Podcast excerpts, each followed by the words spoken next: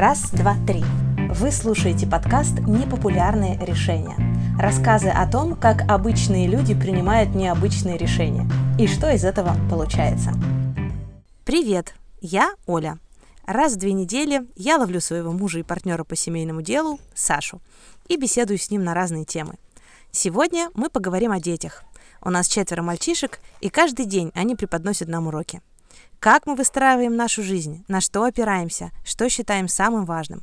Об этом сегодняшний разговор. Мы с тобой сидим, чтобы ты понимал, на переулке имени Анны Ахматовой. Это какая-то ответственность дополнительная? Нет, мне кажется, просто это очень красиво. Так, друзья, доброе утро. Доброе, доброе. Всем привет.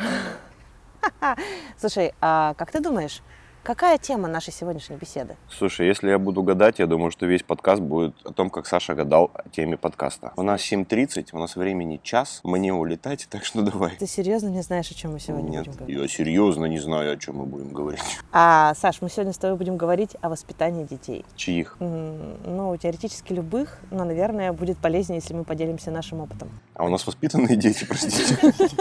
Мы компетентны этими вопросами делиться? А ты как сам думаешь? Ну, я не про то, что я, я не, я не собираюсь учить людей воспитывать детей. Мне просто захотелось поделиться тем, как это делаем мы. Потому что уже сейчас меня результаты радуют периодически. А тебя? Ну, вви- ввиду моей повышенной требовательности, я всегда нахожу к чему придраться. Поэтому если по моей личной шкале от 1 до 10, ну, я доволен, наверное, на семерочку. А собой, наверное, на шестерочку. Дети тебя сделали. Да. Вообще-то я их делал, ну, чисто анатомически. Ну, давай, если уж совсем придираться, то, скорее всего, делала их чуть больше я, чем ты. Слушай, ну давай продолжать. Тогда делали их мы. Если не ошибаюсь, там маленькая капелька моего участия тоже есть. Вот так и начнем. Знаешь, я, я больше хочу поговорить про наши с тобой ценности. Вот. Так про наши с тобой или про, про А как наши с тобой ценности могут не отражаться на воспитании детей? Они же отражаются. Слушай, а я, кстати, думаю, что здесь э, двоякая ситуация, потому что то, что мы думаем и делаем, это разное. Ну, то есть, э, например, я считаю, что вот так и так правильно, но ведь я далеко не всегда так поступаю. И стало бы с детьми то же самое, что в моем представлении это должно быть так, но сам я себя так не веду, а с них это спрашиваю. Вот тебе первый конфликт. Конфликт интересов, да, и как с ним разбираться? И что с ним делать? Отслеживать, отслеживать в себе. Ну, давай поехали тогда по вопросам. Ну, например, встретилась мне прекрасная цитата Андрея Кончаловского, и звучит она вот так. Для того, чтобы чувствовать красоту, нужен дефицит. Дефицит – это необходимая человеку вещь. Дефицит красоты, еды, информации. Именно он вызывает желание. Если его нет, желание пропадает. Ну, тут, мне кажется, можно формулировать всегда по-разному, а, будет одно и то же. То есть дефицит здесь подразумевается, я слышу в этом как а, некую жажду для чего-то. Да. То есть если ты чего-то не хочешь, то у тебя этого, естественно, нету. А если дефицит, дефицит подразумевает, что тебе чего-то не хватает. Я про то, что в современном мире вот это потребление, которое перерастает в потреблятство, как мне кажется, очень отражается на детях. То есть, когда у детей есть все, там, любая сладость, любой гаджет, любая игрушка, есть такое ощущение, что они перестают это хотеть. Ты здесь про некие границы, ограничения, про норму, не знаю, да? Отсутствие избыточности. Отсутствие избыточности. Потому что если посмотреть на наших детей, ну, во-первых, наверное, мы их за долгие годы приучили к тому, что не будет такого, что мы пойдем и тебе купим любую игрушку. Тут вступает еще, знаешь, например, разговор о том, что, как мне кажется, они знают и начинают понимать цену денег, например. Они знают и понимают, что вот не будет этого всего бесконечно. Ну, Оккупации. вот я думаю, что один из нюансов, который такой очень важный в данном случае, что часто родители не погружают детей в какие-то вопросы, в какие-то размышления, в принятие каких-то решений, думая, якобы, ну, это не детская тема, ему еще рано об этом думать и говорить, и они его не включают. А я включаю с самого детства. То есть ко мне, если ребенок подходит, говорит, «Э, папа, купи там вот это. Я вместе с ним размышляю, насколько ему это надо, как долго он этим будет пользоваться, что ему это даст. А если мы сейчас потратим эти деньги на игрушку, или мы вложим эти деньги в эту игрушку, то есть э, я подразумев- разделяю все на две категории. На, на что-то созидательное, полезное или на праздное, развлекательное. То есть мы можем купить какую-нибудь игрушку просто для того, чтобы посмеяться, похохотать, повеселиться и порадоваться, а мы можем купить какую-нибудь игрушку, которая будет тебя развивать. И в этом случае это уже категория вложения. И тогда я вместе с ребенком рассматриваю, стоит ли это вложение тех средств. То есть мы, например, вот там, на эти там, 5000 рублей можем купить вот это, это или это. Или вот эту игрушку. Как ты считаешь, те профиты, которые даст приобретение этой игрушки для тебя, оно стоит того или не стоит? Или нам стоит эти деньги направить, например, на что-то другое? Причем э, на это что-то другое я рассматриваю даже какие-то семейные вопросы. Угу. Стройки, ремонты, работы, там, не знаю, машины, спортинвентарь, конце концов. Слушай, а не перебарщиваешь ты? С, ну, тут еще, тут еще получается отношение к ребенку как не к ребенку. Вчера. Не перебарщиваешь со взрослым? Я вчера слушал лекцию Дробышевского. Это такой историк, антрополог, он изучает ну, вообще, это древние виды происхождения людей, откуда он, человек пошел и так далее. На самом деле, очень интересный чувак, всем рекомендую послушать, если вместе с детьми будет очень интересно. И, в общем, один из детей прямо во время лекции задал вопрос, а были ли игрушки вот эти вот там 5000 лет назад вот у этих первых неандертальцев и, и тому подобное? Он говорит, да, представляете, были, да, они и игрушками были копии тех инструментов, которые были у взрослых, только маленького размера. То есть ровно то же самое, что происходит сейчас. Заходишь в магазин, да, маленькая детская дрель, маленькая детская отверточка, маленькая детская швейная машина, маленькая детская кухонка, да, допустим, для девочек. О чем это говорит? Это говорит о том, что взрослые начинают учить детей с детства тому, что им пригодится в жизни, да, то есть реальным практичным навыкам взаимодействия в мире. И вот по поводу перебарщиваешь, не перебарщиваешь, я частенько вспоминаю, например, истории, рассказы времен Великой Отечественной или вообще крестьянского мира, да, когда в 10 лет, 10 лет это уже взрослый мужик, 16-17 уже свадьба, 25 они уже все, жизнь заканчивали практически в 30. И к вопросу рано, не рано, смотрю, к чему приводит э, вот современная цивилизация, когда у нас уже есть все блага, нам все везде легко и удобно. И сейчас нам выйти замуж в 30-35 и заиметь детей к 40 – это уже норма.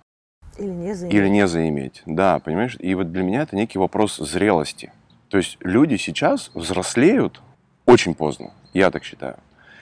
И ввиду того, что вот у нас уже продолжительность жизни уже там 70-80 лет средняя, а, мы можем себе позволить а затянуться в детстве. Ну, вот красиво же звучит. Давай продлим детство нашего ребенка, пускай у него детство будет длиннее.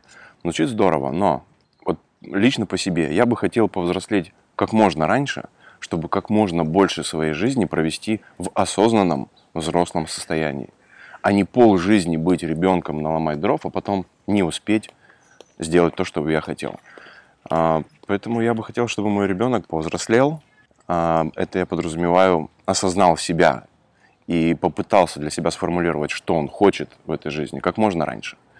И то, что в 10 лет э, он решает очень серьезные задачи, в том числе моральные и какие-то даже свои финансовые. То есть вот одна из последних ситуаций была, он, а, он должен чувствовать ответственность своих поступков, да, если он а, уронил и разбил мой телефон по своей халатности, он должен взять и заработать и купить мне новый экран. Понятное дело, что вот он сейчас заработает, принесет мне деньги. Конечно, эти деньги не возьму. Да, я ему пораду, дружище, молодец. Все, теперь ты можешь этими деньгами распоряжаться как хочешь. Но тем не менее, он понял, он ходил и каждый день, вот сейчас вот до сих пор ходит и моет машины, понимаешь? Чтобы отработать свою ошибку. И в следующий раз он будет понимать, что цена вот этой вот моей а-ля-ля-ля-ля-ля-ля вот такая вот. И либо ее я заплачу, либо родители. И вот он будет думать, вот хочу я, чтобы мы столько потратили вот впустую или нет. А сейчас же как, он ребенок уронил, ой, ребеночек уронил. Ай, яй ну он же еще маленький, не понимает, ну ничего страшного, пойду куплю. А он в следующий раз делает все равно то же самое. Потому что он не понимает, реальности, потому что родитель оторвал ребенка от реальности. И если ты засунешь руку в огонь, она обожжется, это нормально. Поэтому вот он должен засунуть руку в огонь, обжечься и понять, чего стоит засунуть руку в огонь. Здесь ровно то же самое. Не, нельзя ребенка отрывать от реальности, потому что в 10-15 лет, когда тут вдруг мама или папа решит, что все, ребенок взрослый, на тебе весь комплект вместе с ответственностью, но это будет, мягко говоря, шок, и ребенок будет не, не адаптирован к этому. А Сейчас, то есть я считаю, что вот мои дети достаточно адекватно понимают э, цену и последствия, и ответственность своих поступков. И дальше я буду это дело развивать, чтобы вот он уже в 20 лет не совершал э, тех ошибок, которые совершал я. И в этом смысле мне очень нравится такая лаконичная фраза у Гуфа, такой рэпер у нас есть. А, а где тормоза никто не показал. Угу. Вот я хочу показать сыну, где тормоза, и я хочу научить его пользоваться газом. Вот э, какая-то такая у меня аналогия. Спасибо тебе большое. Но видишь, я связываю как раз эти вещи как э, доступность всего, да, с одной стороны, когда человеку все доступно, у него и нет желания что-то делать самостоятельно. А это же тоже про взросление, да? Или когда он э, не понимает цену ошибки, или оторван от А реальности. тут я даже, прости, пожалуйста, вмешаюсь вот чем. Не то, что когда у него все есть, он ничего не хочет. Когда у него все есть, это значит, ты ему все сделал. Да, за И ним. вовсе не факт, что это ему вообще надо. Из-за Мгм. вот этого изобилия, из-за этого фона вокруг постоянного, да, то есть ты заходишь в комнату, и у тебя столько, например, игрушек, что ты тратишь силы на то, чтобы выбрать, какой игрушкой поиграть. Вот, вот это неправильно, потому что он должен потратить силы и время, чтобы понять, во что он хочет поиграть, что ему для этого надо, а не выбрать из... Вот это- а вот это, кстати, про скуку, про то, что мне кажется, что еще люди, э, родители боятся, когда ребенку скучно и начинают его всячески развлекать или придумывать ему, чем развлечься. Мне очень нравится отправлять детей и рассказывать им о том, что скука это очень классно, значит, ты в это время можешь придумать что-то новое, свежее, интересное. И они ведь идут и придумывают. У меня есть э, очень клевый инструмент в воспитании, называется выключен. И как, ну, это такой, это очень, очень серьезный уровень наказания. Это когда ребенок провинился настолько, что я его выключаю из того, как я о нем забочусь и люблю его. То есть он не может пользоваться теми игрушками, которые я ему подарил. Я, еду на море, я его не возьму на море. А, он не будет кушать то, что я приготовил. Он будет сам себе стоять и готовить. Ну, это такой серьезный уровень, но не крайний. Сейчас, сейчас поделюсь. А, в этом состоянии, в этом процессе, то есть день, два, три, бывает, занимает неделю, мало того, что ребенок сам учит себя обеспечивать по всем вопросам, думать о своем завтраке, обеде, об ужине, а, думать, чем себя занимать и понимать ценность того, чего он... Знаешь, имевший ценим, не потерявший плачем. И вот когда вот он это теряет, когда у тебя это все есть, ты вообще это не осознаешь, да? Ну, тебя возят на море, ну, тебе вот мама по полтора часа каждый раз готовит э, еду, стоит, тратит время, стирает, ухаживает, заботится, а ты этого не чувствуешь, тебе кажется, это норма. А в тот момент, когда у тебя этого не встает, ты начинаешь об этом задумываться и ценить, и обращать на это внимание. И когда вот мама ставит перед тобой эту тарелку, она становится вкуснее. Но плюсом к этому всему у него есть возможность как бы заглянуть на свою жизнь со стороны, то есть немножко выйти из своей обыденной рутины и посмотреть на все происходящее, а, оценить. Но самым серьезным таким жестким наказанием у меня ничего не делание. То есть им нельзя ничего делать. Ну и примерно через 6-7 часов, ну то есть ничего делать это вообще ничего. Не играть, не, не, не ходить, не прыгать, не купаться, не умываться, ни, ничего. Вот он просто лежит. Вот просто лежит. Депривационная Да, им- камера. ему дали тарелку с гречкой, и вот, чтобы он там поел, там стакан с водой, все. Ему ничего нельзя делать. Я вас уверяю, что там 7-8 часов, там дети уже просто на стену начинают лезть. И вот в этом процессе они начинают о чем-то мечтать. То есть, как бы мне бы хотелось сейчас, например, вот этого. То есть он точно начинает понимать, чего он хочет, почему он скучает, что для него важно. И когда ему снова можно что-то делать, ему очень не хочется опять ничего не делать. Он наслаждается тем, что он может делать. И он начинает делать ровно то, о чем он сейчас лежал полдня и мечтал, что он будет делать. Это офигенно помогает человеку отфильтровать вот этот вот шум, который сейчас наносится. И если мы говорим про какие-то игрушки, они, они у нас сейчас идут по запросу. То есть я хочу вот это. Вот я сейчас чем-то занимаюсь, я понимаю, что мне вот это надо, хочу вот это, и мы за этим едем. Как с кубиком Рубика Да, у да, Сани да. был, да? Этап целый, период жизни. Четкое формулирование понимания. Не то, что есть целый ассортимент и из чего бы мне выбрать. Нет, а понять изнутри свою потребность и ее реализовывать уже точно, за- задачно.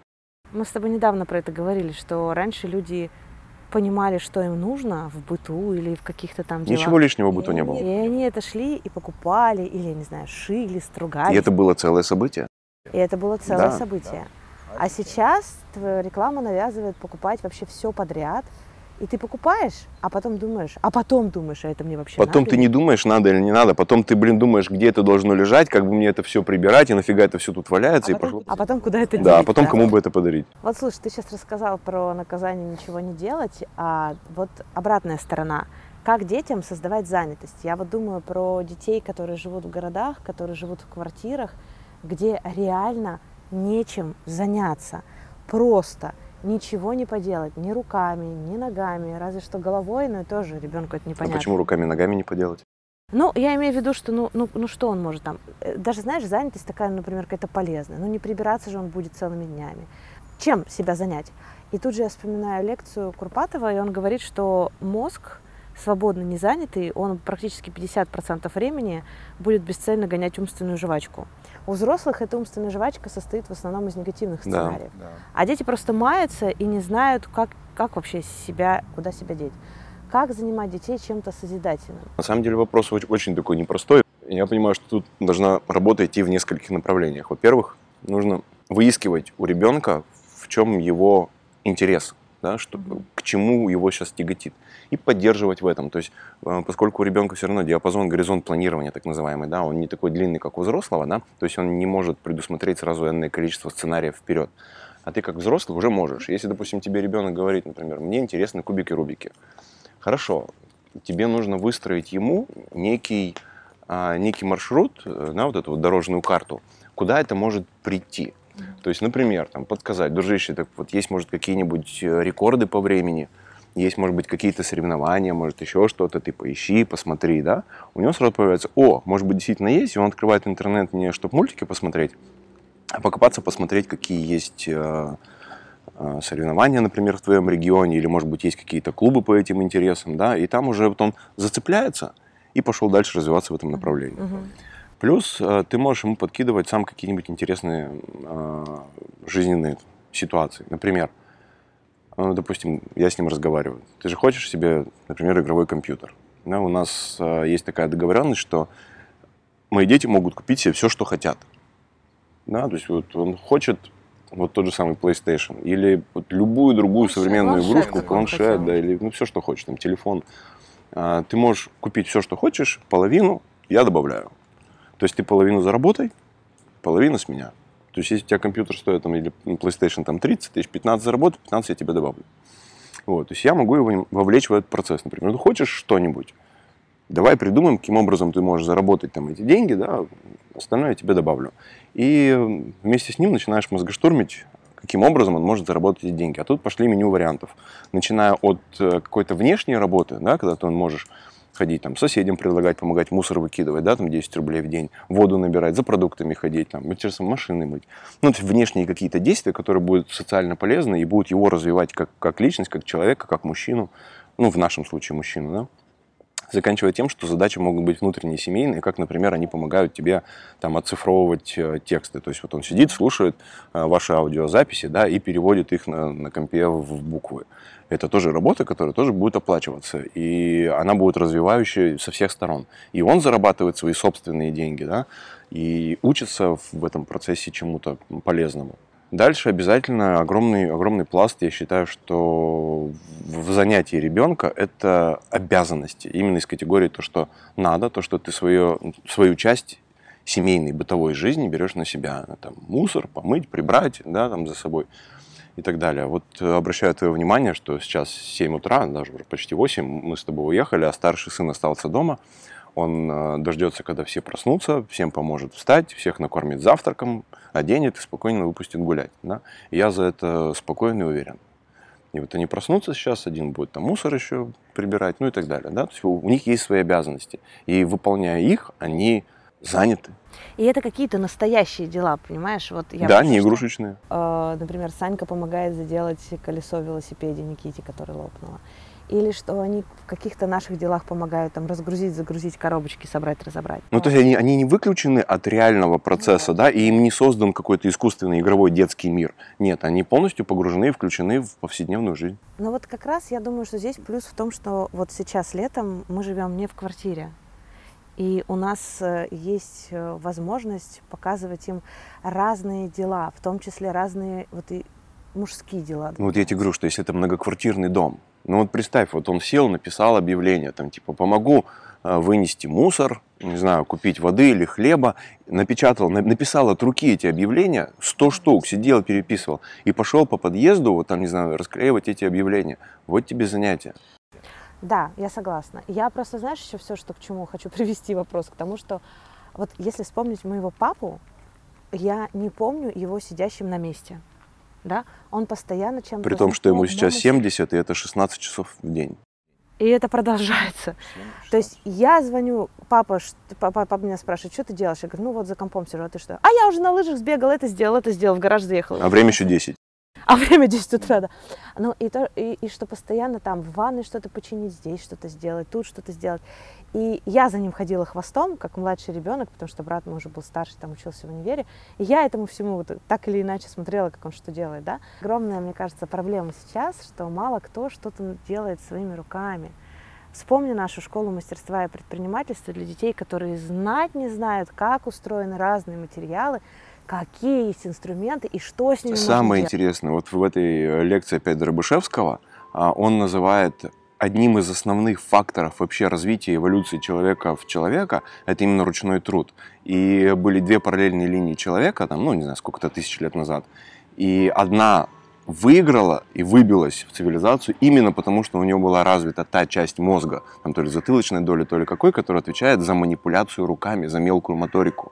И только благодаря тому, что они это делали, они эволюционно вырвались. Руками делать просто необходимо. Вот тебе тоже занятие, опять похвастаюсь. А, У нас сломался кран на кухне, и старший сын сам поехал в город, э, зашел в магазин сантехнический, выбрал кран такой же, купил его, приехал. И вот мы, когда мы вчера или позавчера вернулись опять э, с утренних дел домой, он говорит, папа, сюрприз ждет. Я захожу на кухню, там кран подключенный. Полностью собрал, все подключил. И это некий результат, И это значит, что он знает, во-первых, что делать, во-вторых, знает, какими инструментами пользоваться, в-третьих, знает, где у папы эти инструменты хранятся, и в-четвертых, он может довести дело до результата, от желания до результата. Вот тут, знаешь, наверное, очень важно понимать, какая у родителей цель на детей. Мы можем сейчас себя обманывать как угодно, да, что вот мы вот тут такие, все лишь бы у них счастье было и бла-бла. Нет, я думаю, что все равно важно осознать родителю, зачем ему дети. Да, то есть вот ты родил детей, и как бы для чего они тебе? А, Мне недавно один человек сказал, вот вам бы надо девочку. Я говорю, зачем? Все говорят, вам надо девочку, надо. Я говорю, что за категория надо? Да? То есть я не понимаю категорию надо в отношении детей. А, тем более вот девочка. Вот девочку называть, что она надо, но это сложно. Он говорит, нет, она больше любит родителей потом в возрасте. То есть, когда уже дети выросли, мальчики, ну, они не так внимательны к родителям, у них своя жизнь. А девочка, она и поухаживает, ну, все равно будет возраст, когда нужно будет за вами ухаживать и так далее. И я так думаю, блин, а зачем мне дети? И вот этот ответ у меня звучит примерно следующим образом. Я всегда хотел быть молодым еще, сильным, активным человеком, да, то есть не пенсионером, у меня дети взрослые, когда я уже там 50 лет и закат жизни. Нет, я хотел быть еще сильным, активным, молодым, со, со всеми амбициями и планами, и при этом у меня рядом самые сильные, близкие, уже тоже зрелые, сильные мужики. И с ними вместе что-то создавать и строить. А вот что мне рядом девочку хочется, близкую подружку, с которой можно во всем поболтать, ты не подумал, да? Когда Слушай, ему я девочку старался. не надо. Но не получилось. Это уж... Не, можем еще попробовать, если хочешь. Друзья, сейчас прямо в прямом эфире вы, значит, услышали предложение от моего мужа. Слушай, ты посмотри на моего брата, который себе девочку родил и просто души мне не чает. Нас... Да, несомненно, несомненно. Так в данном случае это для него отдушина какая-то такая, а у меня, то есть он уже все, он уже, скажем так, жизнь свою сделал. А я хочу вместе со своими детьми строить свою жизнь, понимаешь? А он в свою жизнь пустил Ну, девочку. предложение я это разные уже вещи. услышала. Посмотрим, как ты потом запоешь, если вдруг Но она мне все равно будет ходить в пацанских кроссовках, футболках, шортах, будет водить машину, в руках у нее будет дрель, а не куколка, так что все. Посмотрим. Слушай, а я тут еще вспомнила, как наши парни недавно поехали в город вдвоем на великах они поехали. О, в да, классная история вообще. Они поехали работать, и потом у них было занятие по вокалу, и им нужно было туда себя самостоятельно доставить. А Поехали на двух великах. У меня, значит, была сессия запланирована, а младший сын спал, ты тоже отдыхал днем. И, короче говоря, сыновья мне, я звоню и спрашиваю, ребят, вы помните, что у вас вокал? И Санька говорит, да, мам, я помню, у нас у Никиты на велике лопнуло колесо, мы этот велик привязали на железнодорожной там вот будочке на переезде. Договорились, э, что смотритель будет, значит, э, и за великом тоже смотреть. И я, значит, обмотал, как это называется, Раму, раму, раму велосипеда. всякими тряпками, которыми мы моем машину, посадил Никиту, вот мы, и я вот сейчас его везу на вокал. Обалдеть уровень вообще решения проблем. Я говорю, ты почему не позвонил? Но я же знаю, что у тебя сессия не хотела тебя отвлекать, а папа отдыхает, Ромку усыпляет. Поэтому вот он взял, справился, да, вот придумал, нашел решение. Единственное, что он попросил по дороге, э, забрать велосипед. И Никитку, но он тоже попросил. Да, но тем не менее вопрос он решил, задачу он решил. И вот эти решения могут быть только, только тогда у человека, когда он включен в реальную жизнь. Потому что вот если ты такой иллюзорно созданный мир ребенку сделал, и вот он живет вот в этом том сценарии, который ты ему придумал, то попадая в какую-нибудь необычную ситуацию, он не сориентируется. А если он живет в обычной жизни, он может. Слушай, а мне очень тоже нравится определение одна из наших авторов, Аня Бабич. Она называет психолога специалиста по связи с реальностью. То есть специалист, который взрослого человека связывает с реальностью, вводит из его иллюзий, там, обид, того, что он надумал. А мы с тобой уже сейчас стараемся простроить детей, детям связь. Слушай, это, это очень правильно, потому что действительно сейчас очень многие живут именно в виртуальном мире, иногда и напрямую в отношении тех же самых компьютерных игрушек. Я совершенно, вот вчера возил детей вот на Бэкстрим парк, и там в баре сидят, ну, я подошел за кофе, и бармену, ну, лет 25-30, и сел парень лет 25-30. Я пока стою, кофе мешаю, делаю, слышу, один говорит другому, слушай, вот у меня там в такой-то игрушке там 362 часа наигранных, короче. Такой бармен, о, клево, а у меня тут есть приятель, который говорил, вообще чуть ли не тысячу наиграл. И я так думаю, блин, вот сидят два мужика здоровенных и хвастаются друг другу, сколько часов он проиграл в какую-то игрушку. А игрушка это искусственно созданная человеком среда виртуальная. То есть кто-то написал сценарий, в котором огромное количество людей свою жизнь проводит. Самое дорогое, ценное, что у нас есть, это вот это время, да? И люди проводят там это время. В на... Вот, блин, когда я был молодой, ну, мы хвастались совсем другим.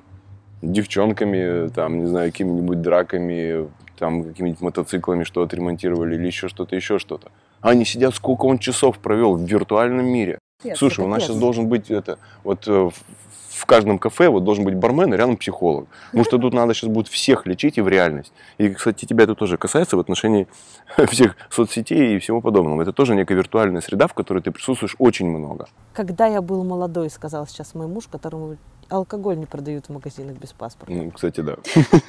Иногда спрашивают. Сколько вам лет? Слушай, но вот школа мастерства и предпринимательства, это тоже для меня очень приятный был этап в жизни, когда ты с мальчишками что-то собирал и показывал им путь от того, как что-то... Из ничего? Из ничего превращается во что-то, что вы придумали, и что вы потом можете продать, предложить ну, в смысле, дети могут продать и заработать деньги. Это была школа мастерства и предпринимательства, когда дети приходили и они учились делать что-то из материалов, которые были предложены в этот месяц, и результатом этой деятельности, то есть вот а в отличие от всех кружков, прости, пожалуйста, где просто приходят, типа, помастерить и чему-то поучиться, здесь еще был конкретный результат, что ты потрудился, и что это не мама там на стеночку повесила, а что это ты пошел Причем этот продал, результат был максимально приближен именно к реальному, потому что когда ты что-нибудь намастеришь, домой принесешь, любой мама, баба, бабушка, папушка, все скажут, ой, божечки, какую классную штуку ты сделал. Хотя на самом деле это может быть херня полная, да, то, что он нам сделал. Да, а в нашем случае, то есть у нас был заявленный месяц, в этот месяц, например, мы изучаем там картон, да, и они в конце месяца будут ехать э, на какую-нибудь ярмарку и торговать э, ну, своими изделиями. Поэтому мы в самом начале, на первом занятии, я им говорю, что вот мы поедем, например, туда-то, тогда-то. Э, начинаем думать, кто там будет, целевая аудитория, зачем они туда приходят, что бы они могли там приобрести. Э, накидывают варианты. Потом проектируют вот у них в данном случае картон идет на этот месяц. Проектируют из картона какие-то изделия, которые они прицельно смогут продать на конкретном мероприятии. Потом, они, то есть и черчение тут тебе, пожалуйста, и математика, и расчет себестоимости. Вот эта связь наук, которому, которые они изучают, с реальностью.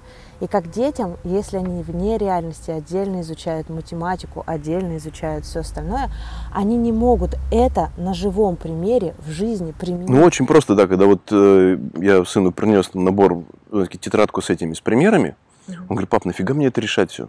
Вот, вот зачем мне сидеть и решать все эти примеры? Действительно сложно ему объяснить. А если ты вот тут же вот эти вот знания в прикладное русло направляешь, и говоришь, вот тебе... Понять, зачем тебе черчение? Да, да, да, да. Ты посчитай мне себестоимость, во сколько обойдется. Лист материала такого-то размера, такая цена, сколько себестоимость одного изделия. То есть они вот этим занимались, потом производили своими руками и приезжали на ярмарку. Таких ведь там было 10 человек в каждой группе. И вот эти 10 человек, каждый торгует своими изделиями. И в конце ярмарки всем видно, кто что продал, а кто что не продал. И всем становится понятно. Вот Сережа сделал криво тяп-ляп, у него никто это не купил и осталось. А вот Вася сделал аккуратно, красиво, чистенько, у него тут же все купили. Они еще разные цены на свои товары ставили и вот пытались а, определить, кто, кто адекватно, кто неадекватно все это оценивает. Как же это было круто, невероятно. А еще Ребят, кстати, ребят... простите, пожалуйста, есть вот этот шикарный опыт, но вот мы сейчас переехали туда-сюда, и все равно есть мечта и желание сделать, может быть, даже целую сеть предпринимательских э, клубов по всей стране, вот таких маленьких школ мастерства и предпринимательства они базируются на, на, на двух компетенциях принципиальных, которые развиваются ребенка. Во-первых, взаимодействие со всеми материалами, знание простейших там азов.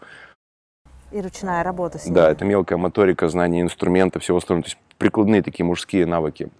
А второе, именно предпринимательские, коммерческие, какие-то такие а, уже бизнесовые темы, потому что мы разговариваем о целевой аудитории, мы учимся ставить цель, мы учим формулировать ее, а, мы учимся ценообразованию, там, себестоимости, да, маркетингу, когда мы это все продвигаем с листовочками и так далее, и так далее.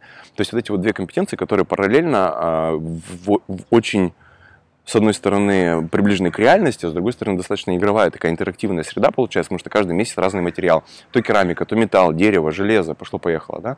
А, то программа большая. И есть, на самом деле, большое желание эту школу все-таки возобновить. А детский лагерь летний трудовой? И каждый год, да, выезжают на детский лагерь, а тут у нас есть целая отдельная фантазия но это мы поделимся, наверное, потом. Ну, в общем, если есть кто-то интересующийся, кому интересно было бы сделать что-то подобное, давайте пообщаемся. Я никак не могу забыть историю, когда сидели мальчишки на занятиях. Старший у нас ходил в школу мастерства и предпринимательства, а Никитка тогда ему лет, наверное, 6 было, даже 5, он маленький был. Сейчас ему 4 было. Значит, ему было 5. Нет, ну, короче, он был совсем маленький, и я помню, ты пришел, мне рассказывал про этот урок, где ты у взрослых пацанов спрашивал, ребята, что еще, ну, вот, вот у нас себестоимость, из чего складывается себестоимость товара, ну, того, что вы будете продавать. Там. Ребята говорят, из материалов, там, из того и всего, и никто не называл самого главного. И вот этот маленький Никита из уголка тоненьким голосочком говорит, из времени, которое вы туда вложили. Да, да, да. Это было очень круто. Детям важно ставить цели и бросать вызовы. Но и мы с тобой этим регулярно занимаемся. Причем вызовы могут быть реальными, как э, купить, там, хочешь себе планшет, заработай половину денег. Саня уперся, заработал, купил себе планшет. Так и цели, вызовы бывают очень смешные. Например, мы обсуждали, как же вот люди, например, которые не видят или не слышат, mm-hmm. или люди, у которых нет руки или ноги. И, в общем, Саша бросил парням вызов, а там целый день прожить, например, без ног. И действительно смотали физически ноги скотчем. Дети, одному, значит, ноги, другому, например, там глаза. И вот тут был не только урок, как ты без этого обходишься, но и урок взаимовыручки. Как ты можешь своему брату, у которого там смотаны ноги, помочь в чем? И причем у меня было это такое желание пройтись по, по всем таким основным параметрам взаимодействия с миром, да, ноги, руки, э, слух, зрение э, и речь. Э, умение говорить. И финальным было вызовом, что кто сможет неделя, да, один день без этого, следующий день без этого, следующий день, то есть полностью по всему этому пройти, тому там был большущий приз. Но на самом деле они сдавались на половине. То есть я так, ну, один день был такой, практически целиком. То есть вот, вот три позиции они проходили, но все целиком у них не получалось. А это говорит о том, что пока цель поставил чуть-чуть высоковатую для них, но лучше планка пускай будет чуть выше, чем она будет занижена, и тебя будут хвалить э, за практически ничего. А, так вот как, смотри, как ставить цели и бросать вызов, это сейчас мой внутренний, видимо, запрос, который я тоже хочу с тобой обсудить. Как не перегибать палку, как э, ощущать вот этот предел, да? Короче, я его вижу, да, вот этот вот потолок, рубеж, я его вижу в, в реальности. То есть мир, та среда, в которой мы существуем, да, вот эта вот планета, она уже создает определенные, определенные правила. И не надо тут ничего сочинять. То есть э, барьер такой, что если ты отсюда прыгнешь, ноги поломаешь. Вот барьер. Если с точки зрения цели, дружище, ну ты не приготовишь еду, ты не поешь. А если ты не купишь еду, тебе не из чего будет приготовить. А если ты поставишь готовить еду и убежишь с мальчишками кататься на велосах, да. то твоя курица сгорит. И самое интересное, вот недавно была такая ситуация, он положил курицу, мало того, что ему днем сказали, что, дружище, ну ты, может, достань из морозилки курицу, разморозь чтобы она, вот, пока ты там бегаешь, чтобы она к вечеру разморозилась. Естественно, он этого не сделал. Но мы же за него не достанем, не достаем, потому что вот это реальность, и она диктует вот эту планку. Он а достал хочется, и вечером... А как хочется, да? Ведь да, просто раз. оп, и готово. Или сделать, да, да, да, или да, под, да. повод сделать как-то. А, вот он положил, э, Ну, кстати, тоже находчиво он поставил варить э, в мультиварке этот плов. Да, этот. это я ему предложила. Ах это ты ж, блин. Ну и вот в итоге, то есть он разморозил, поставил эту курицу жарить и пошел что-то играть с пацанами. Потом за ним пришли ребята, говорят, пошли гулять, и он усвистал. И мы ведь не дали ему выключить курицу. В смысле, не выключил? Ну, я в смысле, я не дал Оле выключить ку- ку- курицу. И в итоге он пришел на горелую курицу. Ну и я заставил его ее поесть. Вот это реальность. Вот я живу-то Вот с каким граница. человеком, а? Он попробовал, что он сделал. И в итоге он ел просто сухую одну гречку, потом без корочки, без всего. А еще, а еще, мне кажется, что жизнь так или иначе сама цели ставит. Ну, просто надо это, эти цели... не Они у них должны рождаться сами. То есть не ты придумываешь и его создаешь вокруг него, он сам, чего Ну, хочет.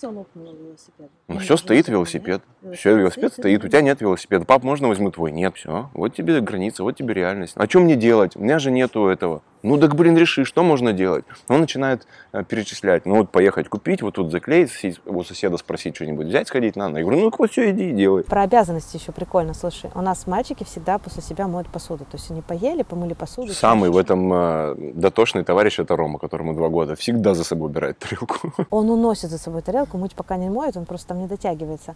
Но знаешь, что было самое интересное? Что э, сейчас у нас приехали друзья, и у них сын, он никогда этим не занимался. Ему 6 лет, никогда. Вчера он пришел и, значит, предложил маме, что он вымоет посуду. А вечером мы гостили у них. А, Мальчишки старшие выскочили из-за стола и даже не убрали за собой тарелки. Не то, чтобы не унесли, не помыли, старшие. И мы им говорим, ну, парни, ну, раз такая ситуация, значит, после ужина вот мы там фрукты, торт поели. Как-то странный вчера был ужин, что сначала торт, потом сосиски. Неважно. Вот вы даже вы торт поели, даже не унесли за собой. Так что вот сейчас вам пожарили сосиски на костре. И вот сейчас вы после всех помоете посуду. Так что вы думаете? Они начали мыть посуду, и пришел сын моей подруги и чуть не с кулаками отбил у них право вымыть посуду за всеми и вымыл посуду за всеми. Подруга даже снимала это на видео, отправляла своей маме показать, смотри, что с ребенком делает. Вот меня на самом деле, меня это очень сильно удивляет, когда вот к нам приходят гости, и шестилетний парень, когда я ему говорю, слушай, ты убери за собой тарелку-то вообще-то. И он на меня с такими глазами смотрит, типа, как, от чего, а куда. И задает мне вопрос, а как, а куда? Меня это очень сильно пугает с точки зрения, что я понимаю, что примерно вот такое окружение вырастет у моих детей. В общем, один тут человек взрослый, которому 53 года, ко мне подошел, показал пальцем на лист ОСБ. Я думаю, все знают, что такое ОСБ. Это деревянная плита, типа фанеры, только вот чуть по-другому организована. Он подходит и спрашивает, это что? Я говорю, вот это. Он говорит, а как это пилить? Я говорю, берешь пилой и отпиливаешь. А он говорит, это да, пилится? Я говорю, да, пилится. 50 с лишним лет человеку, а у него дети есть. И вот такое меня очень пугает. Я хочу, чтобы мои пацаны, видя, сталкиваясь с любой ситуацией, как минимум ее не боялись, а в лучшем случае знали, как это решить. Получается, что, Александр Александрович, мы возвращаемся к вечному тезису о том, что никак мы не можем воспитывать детей по-другому, нежели чем своим примером. Это в базе, да. У меня остался к тебе свой личный самый сложный вопрос. Да. Нет. Он начинается на как. Так ты не ответишь. Ну так, да, не будем скрывать. Дети это, конечно, великолепно, но ё-моё, сколько же они забирают сил своей бесконечной болтовней, вопросами, ссорами, визгами, писками и чем-то еще. Я прямо помню как-то, как мы с тобой вот эту картинку, она у меня впеч- впечаталась, мне кажется, навечно в голову, когда у нас, значит, в одной комнате на кровати скачут двое младших, в ванной в этот момент а, там, вопят двое старших, сидят, принимают ванну, дерутся или веселятся, там, катаются по ней. И мы с тобой проходим, значит, я из кухни в комнату, ты мне навстречу, смотрим друг на друга очень выразительно, и я ощущаю, как у меня голова болит где-то за глазами уже от всего этого, и у тебя уже глазки в кучку.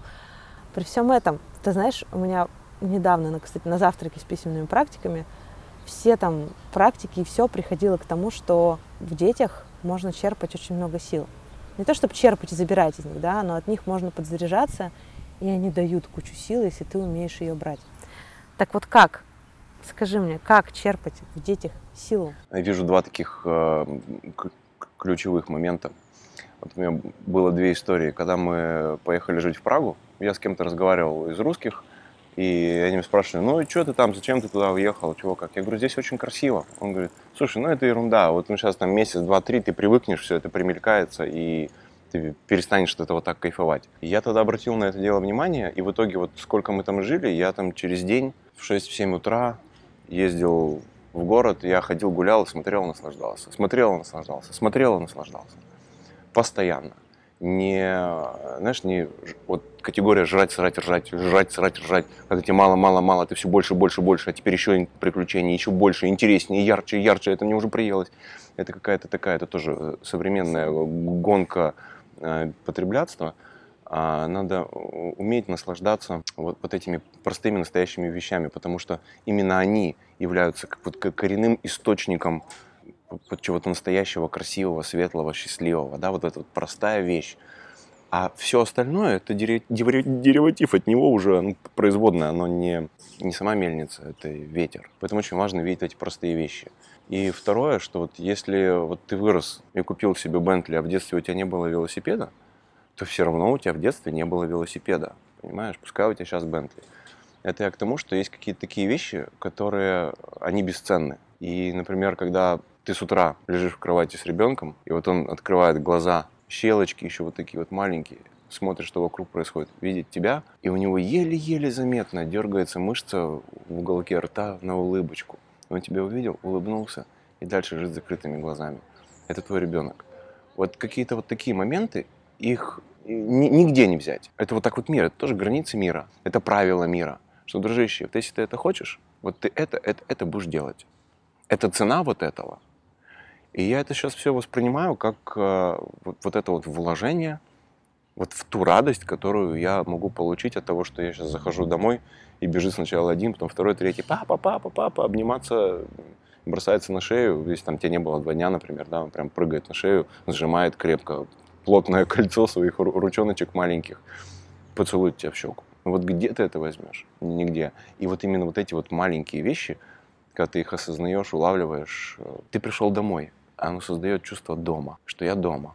Вот лично для меня это безумно ценно и важно. А, или вывез их куда-нибудь на море и смотришь, как он взял, преодолел, что-то победил, сделал и прибегает тебе похвастаться. И вот он смотрит на тебя счастливыми, яркими, горящими глазами, из которых в том числе исходит благодарность за то, что ты потратил время и научил его этому. Нужно учиться видеть вот это. Здесь мне еще тоже предстоит сделать немало. А я еще думаю, что дети нас бесконечно источник какой-то новой движухи и живы. Они мотив. Им же постоянно что-то нужно, они же тебя постоянно куда-то тащат. Они же... И если этому отдаваться, и отдаваться целиком и полностью, то вот мы тоже становимся все более молодыми и живыми. Надо их не отфутболивать. А если они будут включены в твою жизнь, значит, у вас интересы уже будут более-менее схожи. Да, да. И вот на этой прекрасной ноте я думаю, что мы будем заканчивать сегодняшний подкаст. Если вам нравятся наши беседы, вы, пожалуйста, делитесь с друзьями. Будьте щедрыми, пожалуйста, не будьте жадными. И пишите нам отзывы. Это очень-очень нас радует. Вот. А еще, я сейчас минутку рекламу устрою, друзья, у нас вышел детский воркбук, он называется «Моя прелесть». Это очень здоровский инструмент для того, чтобы ребенку дать возможность поразмышлять а что в нем есть хорошего, а что в нем есть сильного, а как он может это проявлять, а как он может свою любовь проявлять к близким людям. Заполнять этот воркбук можно с ним вместе, и это будет очень ценное и качественное время вместе. Что ты еще хочешь сказать, Саша? Ну, что ребят, де- делитесь тоже лайфхаками, потому что у нас тоже вопросов очень много, и, и задач перед нами стоит много. Это сейчас дети маленькие, сейчас дальше будут уже старшие, я думаю, и сложности будут другие. И я волнуюсь. За, целый ряд вопросов волнуюсь, поэтому если у кого-то есть чем-то поделиться, мы будем рады. Спасибо. Пока-пока. Если вам понравился наш подкаст, пожалуйста, оставляйте отзывы, ставьте звезды и делитесь разговором с близкими людьми. А в следующий раз мы пригласим к диалогу старших сыновей и поговорим вчетвером.